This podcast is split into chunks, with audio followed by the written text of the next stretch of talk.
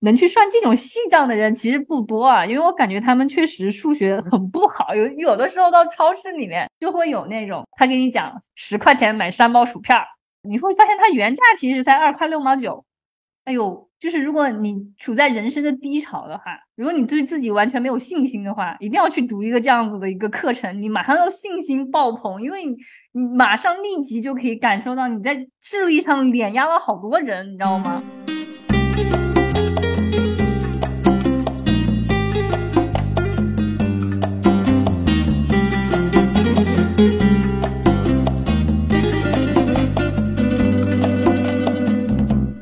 大家好，这里是柳林风声，我是拉特里，我是炫喜。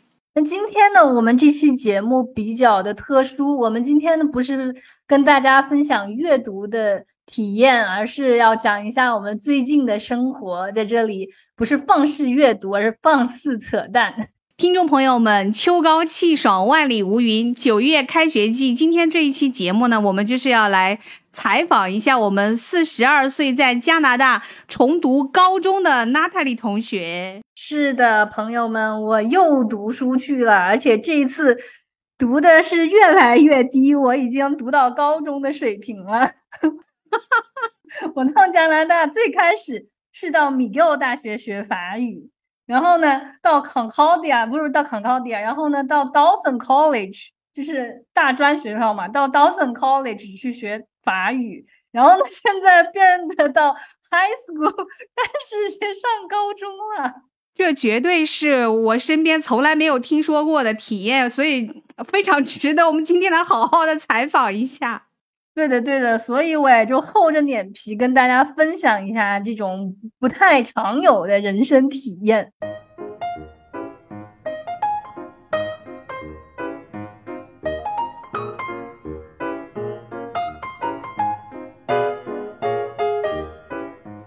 我每天早上走路七分钟到那个公交站嘛，然后就就坐车去上学，然后呢，这个车票大概是三块九。一一次，他们这地方就是就是地铁和那个公交都可以用，就是你比如说你十分钟以内，你你坐了地铁，然后你下面就坐公交，它就还是算一层，就是这个样子，它不会另外收你钱嘛。但是其实公共交通算起来还是蛮贵的啊，跟中国比，因为你想它就差不多四加币，大概四加币单程嘛，那就是二十块钱人民币基本上。可是中国的交通的话，你坐公交车和地铁怎么会花到二十块钱？就还是蛮贵的，所以说上学啊什么上班的人很多就会用月票。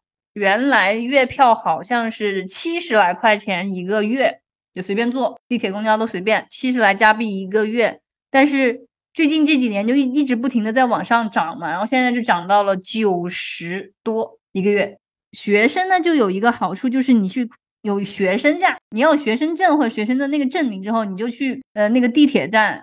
开一个票，然后呢，他就给你卖那个学生证的那个那个特价票，那个特价票就是五十多块钱一个月，所以你差不多你就省了四十块钱。所以说原来的时候，就是你新学期上开课第一天，你就可以拿到那个证明你是一个学生的那张票子，然后呢，你就可以在窗口那去买票。可是呢，因为好多人啊，他交了钱，因为因为我们其实读书不是要交钱嘛，你的注册费是九十块钱一整个学期。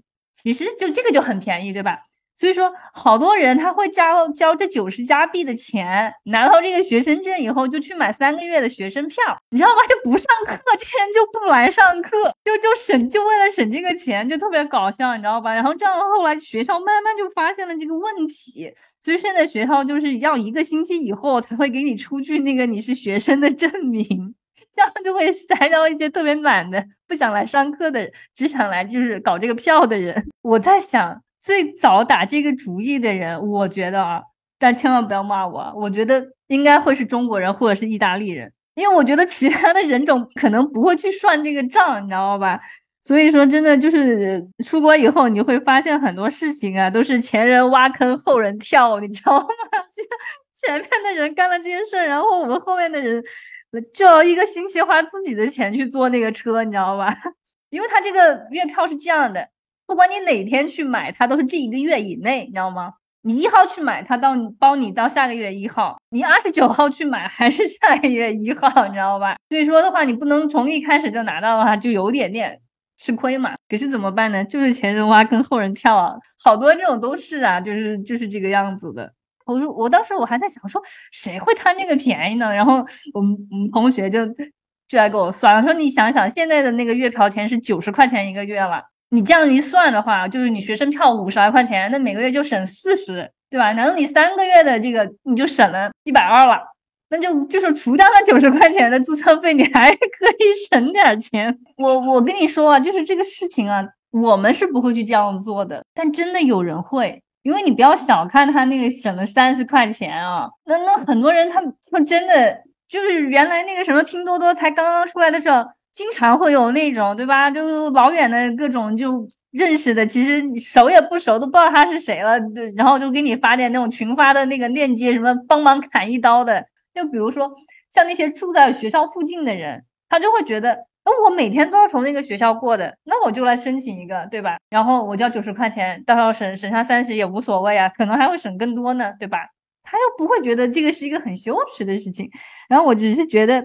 能去算这种细账的人其实不多啊，因为我感觉他们确实数学很不好。有有的时候到超市里面就会有那种，比如说他跟你讲十块钱买三包薯片儿，你会发现它原价其实才二块六毛九，就会有这种事情发生，你知道吗？他们是确实这种算账是很那个不能算的。就比如说像我们中国人那种什么二十一块钱你给我一个，然后转还回你五块钱，退你五块。对吧？你补我一块，我我退你一个五块整的。对这种对对于他们来说，就完全就是是啥反应不过来，你知道吗？这个还蛮有意思的。我还没有想到这个做法已经流行到连学校都要出这种防御措施了，都要。学校还有一个一个什么福利呢？就是学校的食堂很便宜，就是学校里面的中餐是四块钱一份，就是这么便宜的消费了，还是有很多人带饭。中国人带饭一般是因为觉得饭不好吃，外国人带饭是因为很多人会觉得四块钱还是贵。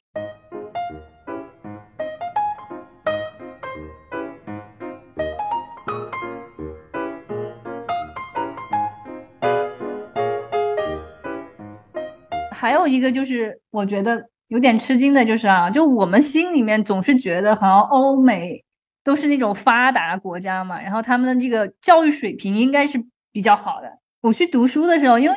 这个高中数学都是我们学过的，对你就会觉得好简单。然后看你上课的时候，就会就会觉得有些问题真的愚蠢到家了，就感觉自己的同学，就那些同学有时候就会问老师一些特别，你就觉得哇塞，这玩意儿还用脑子吗？就根本不用脑子想的东西，他们反应不过来啊！你就会觉得莫名其妙，就就就有那种原来学霸是这种感觉，你知道吧？就是那种智力上的碾压。我当时就觉得，哎呦。就是如果你处在人生的低潮的话，如果你对自己完全没有信心的话，一定要去读一个这样子的一个课程，你马上要信心爆棚，因为你你马上立即就可以感受到你在智力上碾压了好多人，你知道吗？但是你很快就我很快就清醒过来了，因为你都学过的，你还这牛逼个什么呢？就你都学过，你在这重新搞一道啊！当时我是觉得大部分的人应该是跟我一样的。就是因为各种各样的原因，需要一个高中的加加拿大的本地的文凭才会来这个地方读书。那都是其实我想的应该是都是这种倒倒着来读的。可是实际情况是很少人是倒读的，很多人，大部分人在他们的人生当中是因为各种原因没有受到这个高中教育的，所以他们来读的时候，他们真的是完全从不懂学起。因为我不是进去的时候。就有一个那个测试入学测试嘛，然后呢，就会测试你到第几级别，然后呢，就让你去读啊。所以当时我就还狠狠的好好复习了一下数学啊，我就想考到它最高级第五级，那我就可以直接去考试就完了，然后我就可以把就是高中要修的数学这一科就学完。然后呢，后来分的时候就跟我分到四级，包括英语也是跟我分到四级。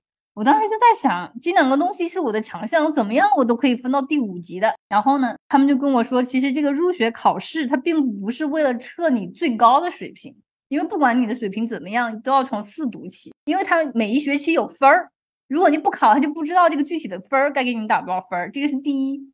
第二呢，它的主要的目的是测试你的水平有多低，而不是测你的水平有多高。因为我去，我默认的就是你去，你肯定要通过这个入学考试，达到了这个高中的高度，你才能进高中去读书啊。可是他们是这样子的，就是说，比如说数学。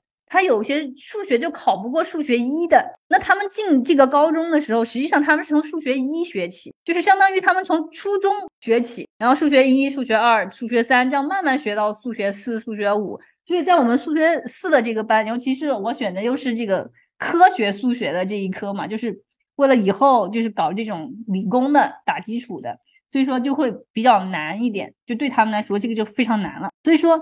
我的好多同班的同学，他们都是从二，有的从一学起，然后有的是从三，就是他们是在这种密集的，比如说三个月时间了，三个月的这个学期填填填填进去，然后这些东西还在他们的脑子里面还没有消化，然后就开始搞 level 四，就说他们有的时候是混乱的，就那个东西，所以有的时候我就开始我就会觉得他们的脑袋好错乱，你知道吧？因为我觉得就凭他们问的那种那么低级的问题，他们是根本不可能能够做方程的，就是不可能这个。移动左右向啊，什么合并同类项，我觉得这种东西他们都不可能做得出来的。可是他们又做得出来，有的时候，所以我就常常在想，他们脑子里面究竟是一个什么构造呢？为什么时而好使，时而不好使，时而理解，时而不理解？就对我而言的话，就觉得要不然你就理解不了，就你完全不会理解不了，这很正常；要不然你就理解了，那就一通百通，你后面就都会做。然后他们就时时常就是会在一个很不该出问题的地方就卡死了。比如说我上次不跟你讲，他们学约分嘛，才好笑呢。就没有学约分之前，我们就有一堂课是讲那个呃。叫弥，对吧？就是讲多少多少多少次方，然后呢，就有一个数大概是几百，然后上面是个二十五，比如说下面是个三百或者是四百，然后呢，一个大括号括起来，然后他们两个又是十十二次方多少次方，对吧？那这个东西，那我们算的话，肯定歘歘先约分，对吧？约下来约个什么四分之四分之一、五分之一，然后你再去搞那个十二次方，再把它那个弄出来，然后他们就是直接硬硬算，你知道吗？把。把二十五开个就是乘个十二次方，然后下面的四百乘个十二次方，那好多计算机就对不下了，你知道吗？如果你不把它搞成科学计数器的那个，就对不下。然后老师就下来跟他们一个一个的讲这个数学，这这个计数器要怎么要怎么弄，怎么才能把计算机搞成有科学计数器的那个那个，你知道吧？当时我和我旁边坐的那个女孩，我们俩都是中国人嘛。我们俩就蒙圈了说他们在干嘛呢？先用个分再算，你不就简单多了吗？你在那搞那上面一大串的那个数写都写不下，所以我觉得有的时候真的还挺有意思的。就是就是我们上到后来就是这种要要要要合并同类项啊，要简化，对吧？就是你你要算那个，然后他们就会。约分都是上下约嘛，对吧？上面有一个，下面有一个，你除不就就划划就划掉嘛。然后他们划划就把上面两个一样的划掉了，下面两个一样的他们也要划掉了，就最后什么什么都没了。就就就是他们会搞不清楚这种特别简单的这种规则，所以有的时候我就在想究竟是怎么回事，因为我完全不了解嘛。然后后来我我跟另外一个中国男孩聊天，然后他就是。从数学二开始学起的，我不知道他什么原因，他是从数学二开始学起，可能以前学的时候数学就没有学，没有学好，没有认真学过。然后他就跟我讲，他其实他挺能理解他们的，因为这个在很短的时间啊，就是搞进去这么多东西，他其实上有点没消化过来。然后又到了三级，其实对他们来说，三级就已经很难了，然后现在要到四级就。他脑袋里面就很浆糊了，你知道吧？所以，我我当时我就就想啊，说我真的没有想到，就这这种欧美国家啊，还有这么多人，其实不是是我们想的，每个人都是高中教育就就完了的。而且他们，我觉得他们可能就是更多人会因为家庭的原因，因为家庭的各种变故导致他们没有去读书，你知道吧？所以我就一下就觉得，哎呀，深刻的又又又又反省了，就是你自己在这穷穷优越个什么东西，你知道吧？又一次的把自己看清，所以说就是也不能去盲目的这样嘲笑别人，还是挺不容易的。其实我觉得有的时候，就像我们班里面有一个女的啊，她有四个小孩，然后就是老师布置作业啊什么的，她有时候就经常完成不了。她有的时候就是没有做完题嘛，然后老师就说，其实平常的作业那么少，就是怎么样搞个十来分钟、几十分钟、半个小时嘛，就算你就特别不熟，半个小时你也弄弄完了嘛。然后他就说，他说。你都不知道家里面有四个小孩，想要找个时间来做作业挺难的。然后好多人其实也是打着工来来读书的，所以我就觉得其实你就是不是有好多东西不是你看上去你想象的那个样子啊。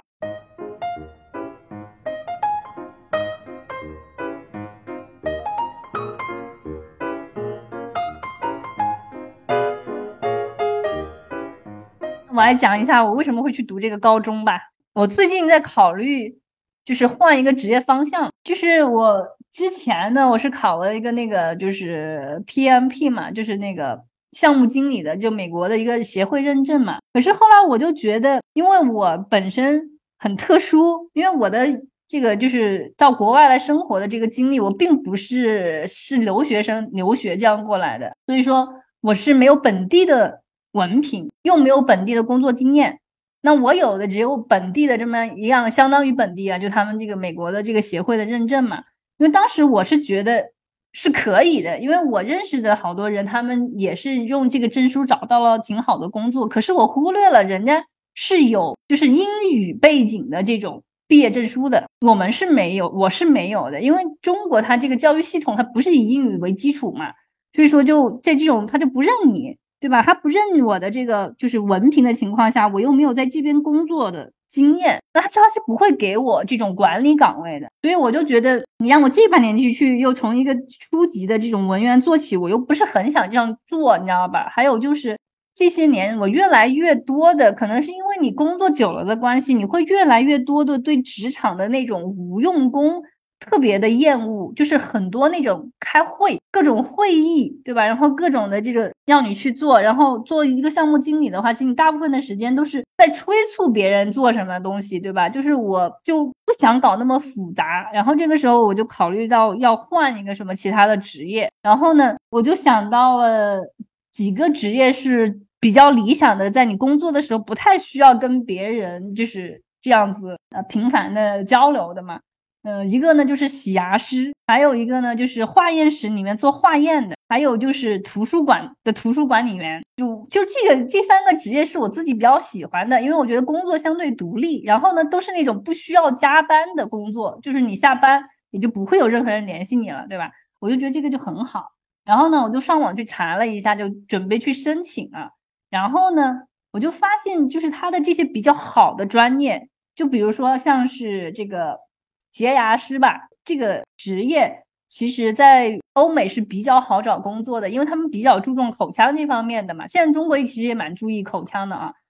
就洁牙师的工资还是很高的，大部分起薪你一开始做可以做到五千到六千加币一个月，然后你工作年限长了以后就会更高。其实它虽然说听起来是一个大专的这样子一个一个学校啊，相当于是一个大专的。职业教育吗？对，职业教育就听起来是没有没有本科，没有什么让你要去读一个商学院啊，去读一个什么呃硕士学位这么的光鲜亮丽。但是他很可能就是他毕业以后拿的工资会比比你从什么那种对吧，其他的那种去去更好找工作，而且薪水要高很多。所以我就觉得哎，也是一个出路。然后我就去问了一下，我就发现。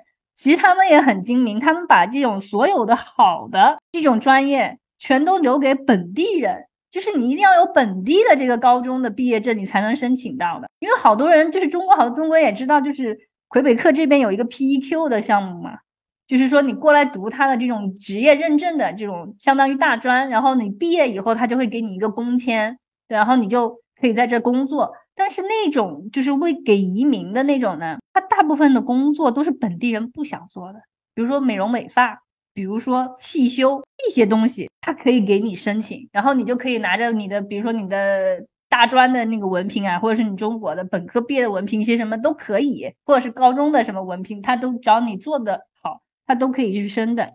但是剩下的这些非常好的专业，包括电工啊，什么这这一类的啊，就非常赚钱的这些工作。它都是留给本地人的，就你一定要有本地的这个高中的文凭，或者是有一些它不需要高中文凭，但是你要修它的英语、法语、数学，然后有的是要修什么化学呀或生物学，就是它按照这个不同的学科会有一些特殊的要求。但总的来说，你都必须要经过本地的这种就是大专前教育才能去。那这种情况下呢，我就只能去选择读一个高中了。然后还好的是，他们这边有个渠道给你，就是这种成人高中。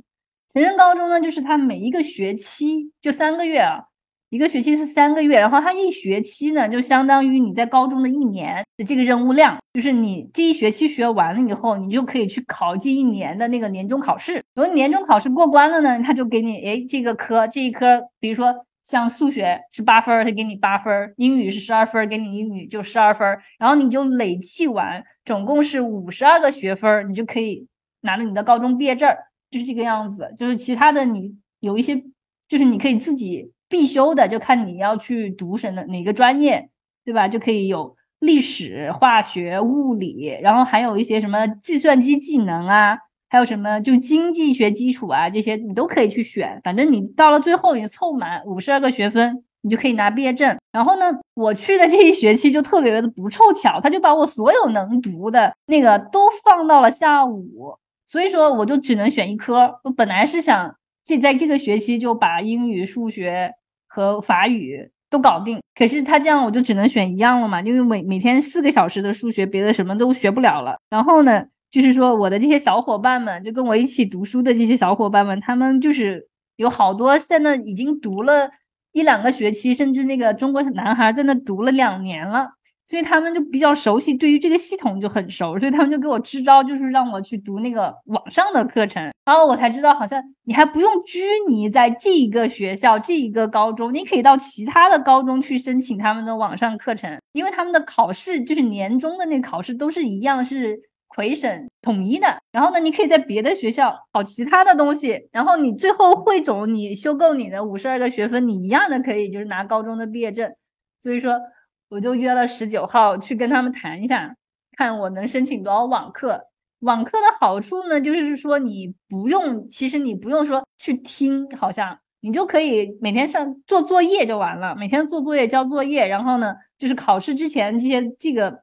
老师他就会通过你平常的这些作业判定你可不可以参加这个统考，然后你可以参加统考，你就去考，统考完了你就结分。所以说他们就觉得这样就会省掉很多的时间，因为像我们本来学过的，就比如说我的数学嘛，这些其实都是学过的。我们中国人的数学比他们学的要深嘛，所以说我现在我每天其实这四个小时完全都可以不用去，因为没有任何一个基本上没有任何内容是很新的，就可能会有一些。我们没有学到的，他们有的那些东西，但你看，看的是看看书，看看教材，你做几道题题，你完全就就能够搞得定，你根本都不需要去那待四个小时。所以说，这个就是一个省时间的一个好办法啊。但是，我觉得线下教育的好处是什么呢？就是可以你认识人。没有，我虽然说是每天浪费了四个小时，但是认识了一群小伙伴，还挺有意思的。每天中午吃饭的时候跟他们聊聊天，还蛮好玩的。对，就是我们班上的那个中国小男孩，他是想考医学院嘛，所以他就学习就特别刻苦认真，然后每一科的分期都挺高的。比如让我比较觉得感动的就是。他在义务的帮助他以前的同学，就比如说数学二级和三级和他在一个班上的那些同学，因为中国人其实在数学上是有优势的。我不知道为什么，可能是因为我们的普就是普教啊，基础打得太好了，所以你那个逻辑的能力是很强的。因为中国人是不让偏科的，对不对？中国人是不能偏科的，哪科不好必须要把哪科补起来，所以你怎么样的话，你平均水平都是在那个地方。可是国外的话，他好像对偏科这个问题，有的人他就没有那么看重，他会觉得你对哪科感兴趣，你哪科拔尖就好了，你不喜欢的，你可以就是觉得不太好也无所谓，对吧？所以我就觉得好像中国人的那种逻辑思维能力是很强的。比如说他虽然说他也没有学过，但是和他们在同一起跑线上的时候，他就数学就能够学得很好，但其他人就不行。然后他就一直带着他们，每天就是上课跟他们讲，然后下课跟他们说要怎么做啊，这个题从这一步到这一步是怎么来的。我觉得还就是挺好的，因为我觉得其实这样的人很很少了，因为大家的事情都很多，对吧？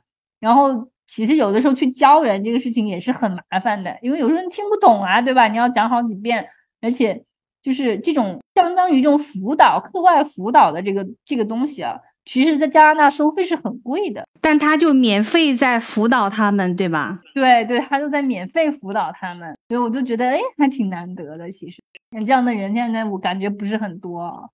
不管怎么说，我觉得你的这个体验，我听下来都觉得短短的时间还是挺有收获的，对吧？对，我觉得体验还是挺神奇的，因为我觉得像有我这样经验，就是四十来岁，然后去读再去读高中的可能也不多。反正我觉得我的生活轨迹其实跟大部分的人不太一样，你明白吗？就是总是别人就是跟我同年龄段的人在干同一个事情的时候，我没有在干。人生正常轨迹到大学毕业工作以后啊，基本上就就跟别人不一样了。因为后来我又自己就是开公司什么的，所以就就自己上班，对吧？也很久没有去打卡上班了。然后呢，你说我到国外来生活，到后来又又定居在这边，我也不是走的留学的那个道路，所以说就就跟别人不一样，你知道？别人在学习的时候，我其实也在也在学，但是我又没有。这边的这种呃文凭，对吧？人家可以工作，可是我那个时候又没有工签，你知道吗？又不能工作，所以就是对我来讲的话，我都好多那种经历，我是找不到跟我同年龄的人在干和我同样的事情，你知道吧？就是人家在生娃的时候，我在我在读书，然后人家都都工作了，本儿我又跑回去读高中去了，你知道吧？就。就是特别逗，我自己都觉得，哎，我的人生真的还就是蛮蛮错位的，所以我觉得可以跟大家分享，就是有很多很有意思的点，跟别人不太一样的。我就觉得读书其实是一个特别好玩的事情，因为我在这边，我虽然没有就是正经的留学啊，没有拿到一个硕士文凭什么的，可是我书也没有少读，在这边，我之前不是进了一个法语班嘛，在米格大学读学法语。所有的这种读书的经验啊，给我最大收获的就是我的同学们，很神奇。因为我第一次我去读法语的时候，那个时候其实我是我人生的低谷，跑到加拿大来散心嘛。然后因为没有什么事情做，就去报了一个法语班，然后就去学法语。其实当时心里是蛮难过的。结果在那个法语班上就碰到了一个奇人，我的一个德国同学，一个五十几岁的打满鸡血的女超人，你知道吧？因为他那个时候住的是郊区，骑车到我们上学的地方，怎么样可能也要两个小时，一个半小时左右吧。最少我我我就觉得是这样了，因为我没有骑过，这个应该是这个样子。然后他那个时候他还在给他的德国公司上班，就远程上班，所以他每天晚上三点起就开始工作，然后工作完了以后，他大概就骑车骑到学校来，然后就跟着我们。九点开始上课，一直上到下午三点结束，他又要骑车回家，然后中途他还去去健身。他五十几岁了，特别就是身材保持的很好，然后扎一个马尾辫，你要从后面看，你会觉得是一个少女的感觉，因为她经常穿的很粉嫩，然后穿一个那种就是印花的那种马丁靴，你知道吧？就那个样子，啊，永远有干劲，永远有干劲的那种感觉啊！我就觉得天呐，五十多岁，就在我想象的话，就是。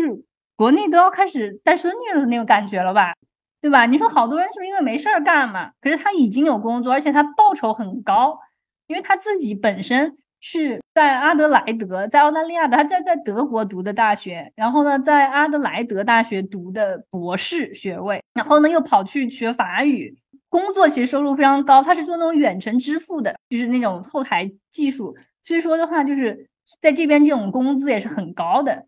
我想就是你完全没有必要，对我们来讲就是完全没有必要来读这个书，对吧？您读这个书干嘛呢？他就完全凭兴趣，就是啊来了蒙特利尔，然后这个地方有这么多人学说法语，那我也来学一学，你知道吧？然后就开始学法语，然后一直学到毕业。我是因为当时我没有工签，什么都没有，所以我就只能学两个学期，两个学期学完以后我就不能再学了嘛。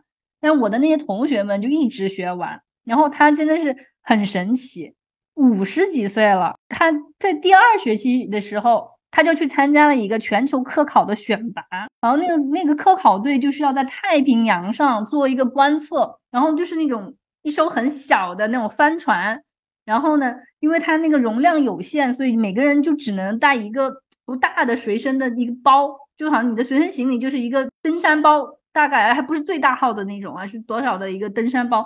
那就是你的全部家当，然后呢，你要在那个太平洋上漂大概一年的样子，就是不落地的，中间就一直在那个海洋上就做那种科考项目，所以他对你人的各方面的要求都很高，就体能啊，包括你意志上啊，各种。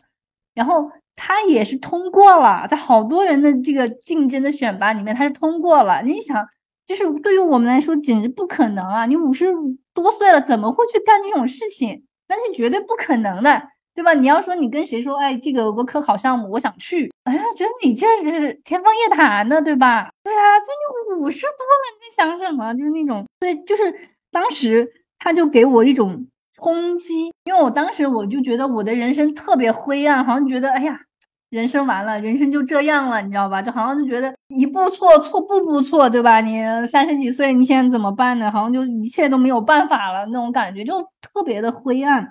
但是认识他以后，我会觉得五十多岁了都可以做这些事情，你三十多岁你算什么呢？对吧？你干嘛就把自己就框死了？就说哦，你三十多岁你这样也失败那样失败，你没办法这辈子你怎么办？没办法那种感觉啊。但是我就觉得，哎，人活着还是很有很多可能性的，可以去干很多的事情的。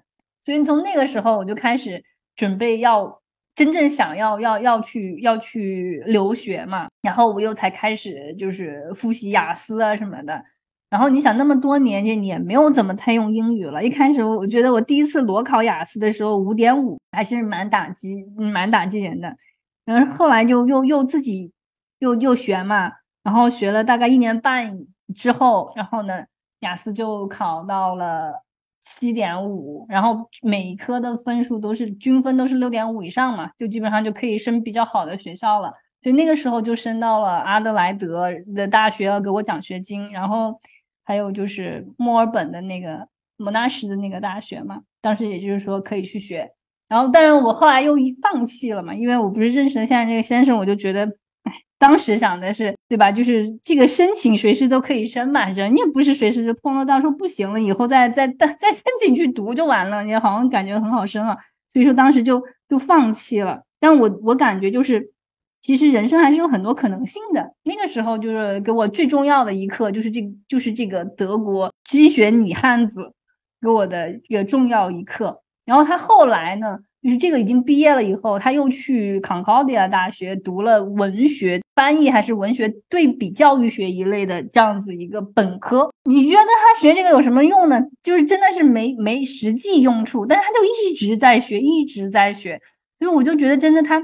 很厉害那种绝无止境的那种感觉，然后他的儿子，他有一个儿子一个女儿嘛，然后他结过三次婚，然后这是第四次，对吧？第四次是嫁了加拿大的一个人，然后他也不会觉得说结了几次婚有什么好丢人的那种，他他也没有那种想法，对吧？你说五十几岁了，他这即便又谈恋爱又结婚了，然后他的他的儿子，他的儿子也是一个学霸，也是每次就是。跟他聊天啊什么的，就是妈妈，我又考了什么什么，我又学了什么什么，我又什么全 A，然后他就说，哎呦，我又学了什么什么教育学，我又学了什么什么东西，人家就觉得，哎呦，真的就是这家人也蛮厉害的。对呀，我觉得他就诠释了那种人是可以没有限制的，有无限可能的那种感觉，是不是？反正他是很传奇的一个一个一个人了。还有一个就是更有戏剧性的是，其实是另外一个。女孩子，我认识她的时候呢，她是个白富美的那个，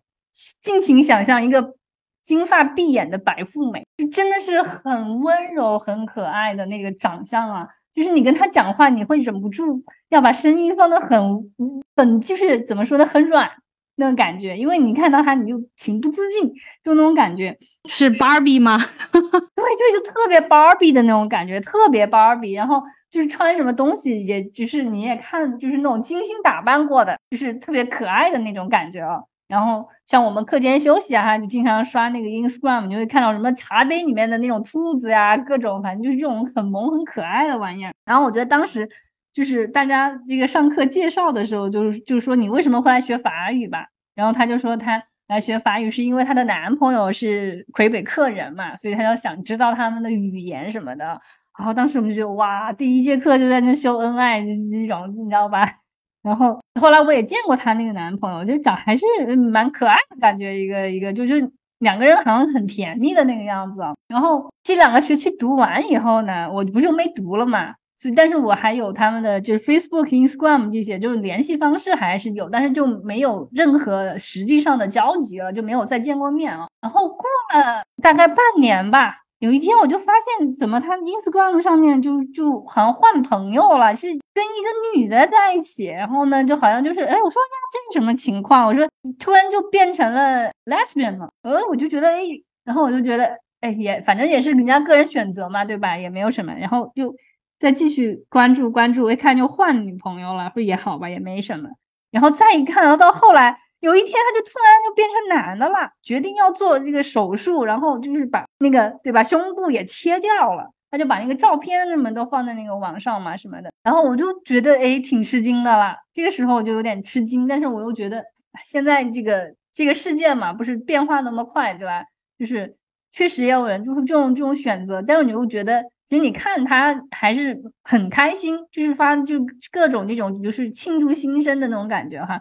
就对，我就觉得，哎，可能他会觉得这个身份可能更适合他吧。然后过了不久，就发现他也换了女朋友。然后最新的这个女朋友呢，从照片上来看，其实男性的那个特征还是很明显的。就是说，他最新的这个女朋友就是以前是个男的，就是他最新的这个女朋友以前是个男的，所以这个事情就对吧？就是捋起来就就就感觉很复杂。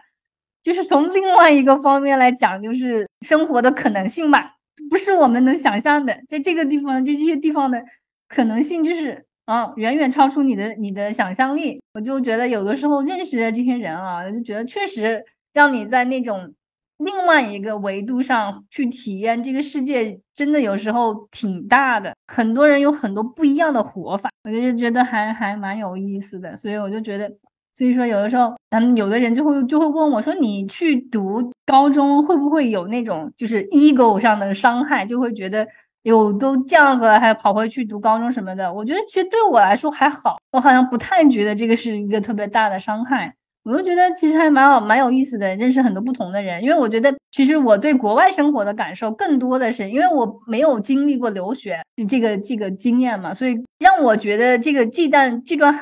海外生活比较立体的，都是我参加各种班的时候认识的这些同学们，对，我就觉得还还蛮还蛮有意思的，还蛮好玩的。而且我我现在觉得，其实就是那天也也听那个嗯洪晃在讲，他看那个《经济学人》嘛，上面不是在讲说现在的好多大学的那个投资比，就是你去把读大学看成一个投资的话。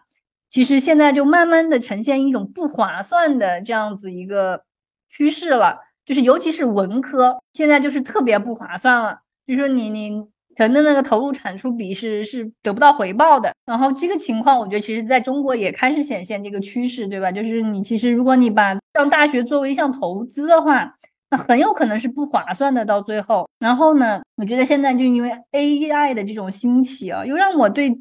职业有了一种全新的思考，就是说我们现在觉得很光鲜亮亮丽的、很高端的这些，不是高端吧，就是就是白领这种，就感觉很精致、很体面的这种工作，究竟在未来有多大的存活的机会？你知道吧？就因为很多事情其实 A 是可以用 AI 来取代的，但是相对好多我们平时没有特别觉得它很高大上的。工作是 AI 没有办法取代的，因为现在很多人手的这个功能，它还是不能用机器来取代啊，就是人手加判断的这样子。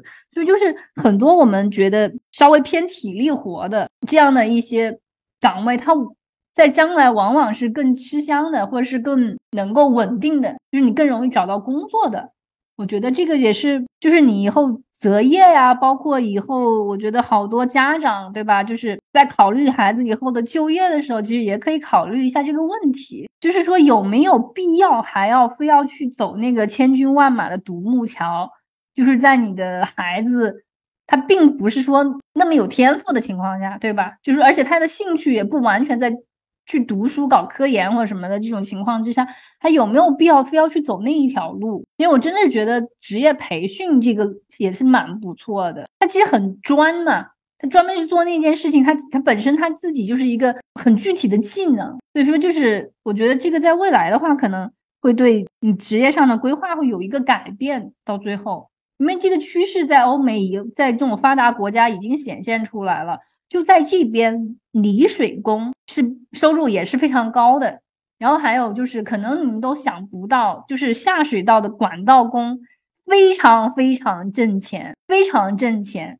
就是而且你绝对不可能找不到工作，就是任何一个地方，你随便把你扔到哪里，你都可以找到工作，而且是可以跟老板谈，我这个星期我几号几号几号我工作。我不上满，我不会上满这整个五天的，我可能这五天里面我上四天、三天怎么样的，或者我工作时段我就这个这几个时段，他其实好多人还可以跟老板这么谈，因为就是供不应求，有很多人他觉得这个工作不体面嘛，他不想去做，但实际上他的收入是非常高的，就是大概的统计的话，就是水管工。怎么样的话，年薪可能会有十万加币左右。如果说你有自己的公司，你自己是老板的话，那就挣的更多了。所以说，就是很多东西，就是你看上去不是表面的那样啊。我觉得生活久了之后，你你就会发现，哎，有些东西不太一样。我觉得这个趋势其实在中国也也有了，对吧？二零一零年的时候，就是装修房子啊，其实是很便宜的。那时候装修别墅什么，那种别墅那么一栋房子。就是清水房，你要布电线，然后你要全部弄完，其实那个时候就几万块钱。可是现在你你想想，你就是一个普通的就是套间吧，对吧？你装修就搞这些，人工费都要好几万，还不要说你砖呐什么的。所以就是现在就是什么好多泥瓦匠铺砖的那些师傅什么的，如果说你要手艺好一点的，有的还非常贵呢。比如说，就是在中国，我觉得也会有这种趋势的，就是这种相对职业的这种有有一定的技能的这些人啊，可能到最后他反而会会挣的很多，而且工作会比较的这个稳定。反正现在这边就是这个样子。所以说，在欧美的话，都是有钱人家才会去学文科，才会去学艺术的嘛，因为就是不工作的呀，那就是去陶冶情操的，然后就等着回家。就是接受家家族产业的那些人，对吧？他们才来读这些东西。四十加去做一个学生，简直是一个非常理想的生活了。是啊，就是，但可是就是还是会有一定的就是压力。那压力是什么呢？就是说，对我们来讲的话，其实就是不想把自己搞得那么累，那你其实还是可以去打工的。有一段时间我还蛮感兴趣的，想去。去搞那个就是那种洗狗，我靠，在网上看到一个洗狗的那个，我就觉得很有意思，因为我就很喜欢狗嘛。我是一个，我以前自己养狗，所以我自己就很喜欢狗。然后呢，我我我看了一个帖子，就讲一个嗯，在加拿大工作的女孩嘛，她就是觉得办公室的这种办公室政治让她很难过嘛，然后觉得搞不动他们，然后她就自己就出来就找了一个这种洗狗的工作，就这种培训生。是吧？就相当于去培训你，然后呢，培训完了以后呢，你就去做那个洗狗的那个工作，然后他就觉得非常开心，就是这个洗狗的这个整个过程都让他非常愉悦，因为他本身他也很喜欢动物嘛。然后呢，就是这些狗狗的主人，其实他们就是有的时候他会对你很满意啊，他就会给你搞点什么小卡片啊，各种，然后他就总总就觉得在这个工作里面就完全没有勾心斗角，没有内卷，就是很治愈嘛。哎，我看了以后，我也挺心动的。说呀，要不然我也去看看，搞一个这叫洗狗的工作来干着。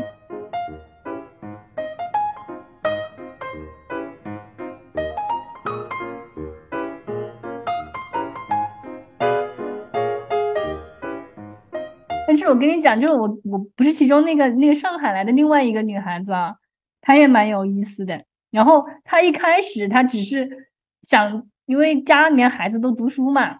他觉得没什么事情干，然后他就说来来学着玩儿。然后呢，我也是跟他讲嘛，就为什么我要来读书啊，什么乱七八糟的。然后有时候上下课就聊闲天嘛。然后我就说，其实读书还是蛮有意思的。我就跟他讲我以前读书遇到的那些同学，然后我也跟他讲了我的那个德国同学。然后他好像也备受激励，你知道吗？然后呢，他回来的。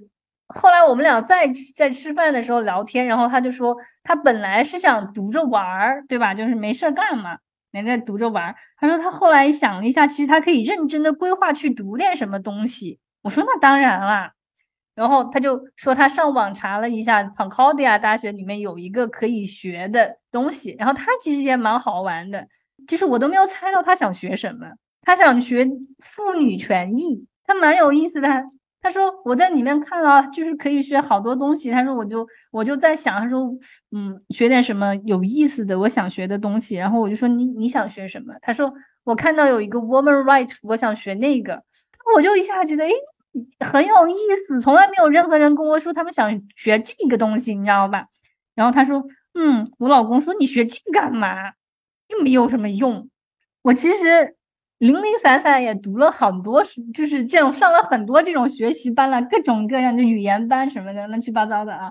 虽然说就是用一个很务实的眼光来看，都是些闲书，没有用的东西，对吧？可是我觉得从当中的收获还是蛮有意思的，就是这个过程其实还是收获很大。对，这个过程还是还是蛮好玩的，对你的人生体验来说是很很丰富的过程。对对对，我其实你非要用实用的这个角度来来来衡量的话，我觉得我这次来读这个高中，说不定是最实用的，因为这个东西可以去申请，就我之前讲的那种，对吧？可以去申请那些专业。还有一个呢，就是。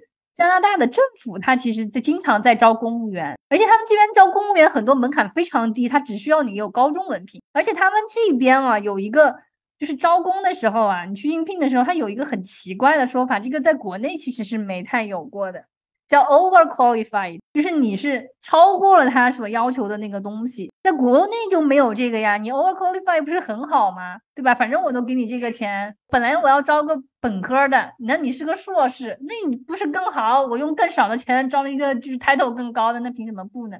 可他们这边就是，哦，你就是你要跟这个匹配，你的工资才公平。如果你比这个高了，那我跟你一样，给你一样的工资，那实际上是不公平的。所以为了避免这种不公平，他就跟你会跟你说你是 overqualified。所以就说如果我拿了这个高中文凭的话，那以后我也可以用这个高中文凭去申请加拿大的公务员，有税务局啊什么的这种。哦，他们的税务局，我的天呐，要提高他们的那个工作的能力，我的天！我为了报税的事情打他们的电话，也是搞得我哎呀焦头烂额。就他们这个公务员的业务水平啊。那跟中国的嗯这些公务员相比，那肯定是每个人都要被开除的。就是我们高中，我们这个学校高中啊，然后我们的数学老师经常上课上着上着自己算错了，是常有的事儿。然后就是一个一个选课的事情啊，你去问，你去问这个老师，他会跟你讲，不行，你不能选什么化学、物理，你必须要把最基础的英语、法语、数学先学了，你才能够选其他学科。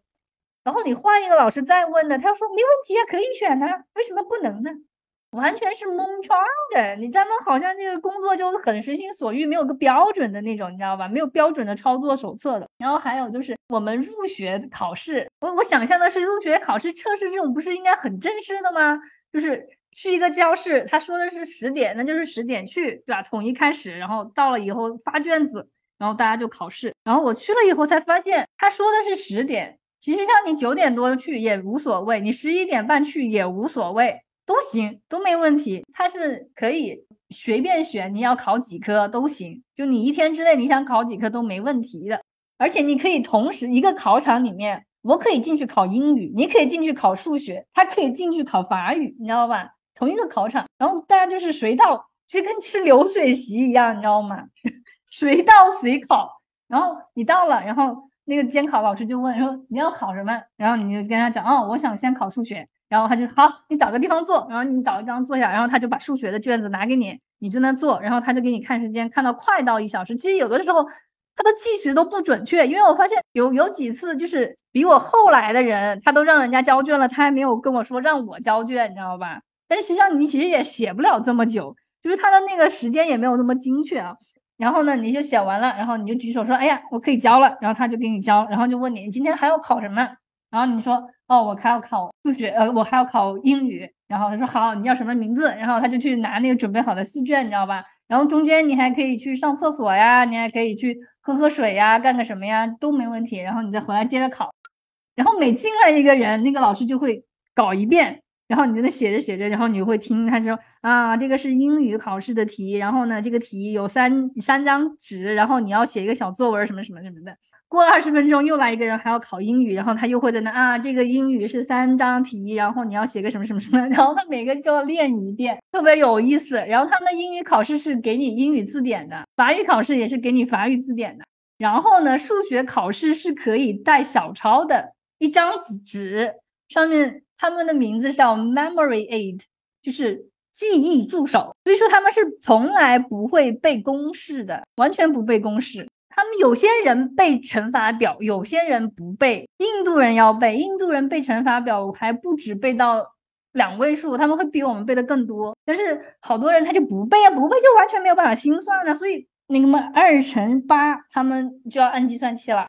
然后比如说像什么 a 平方减 b 平方这种，我们随便一看就 a 加 b 乘 a 减 b，然后嘚儿就写出来了。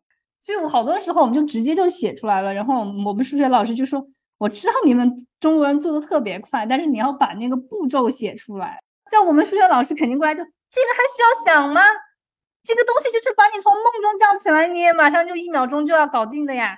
这个东西还需要吗？闭着眼睛你都要做出来的呀。哎呀，太有意思了！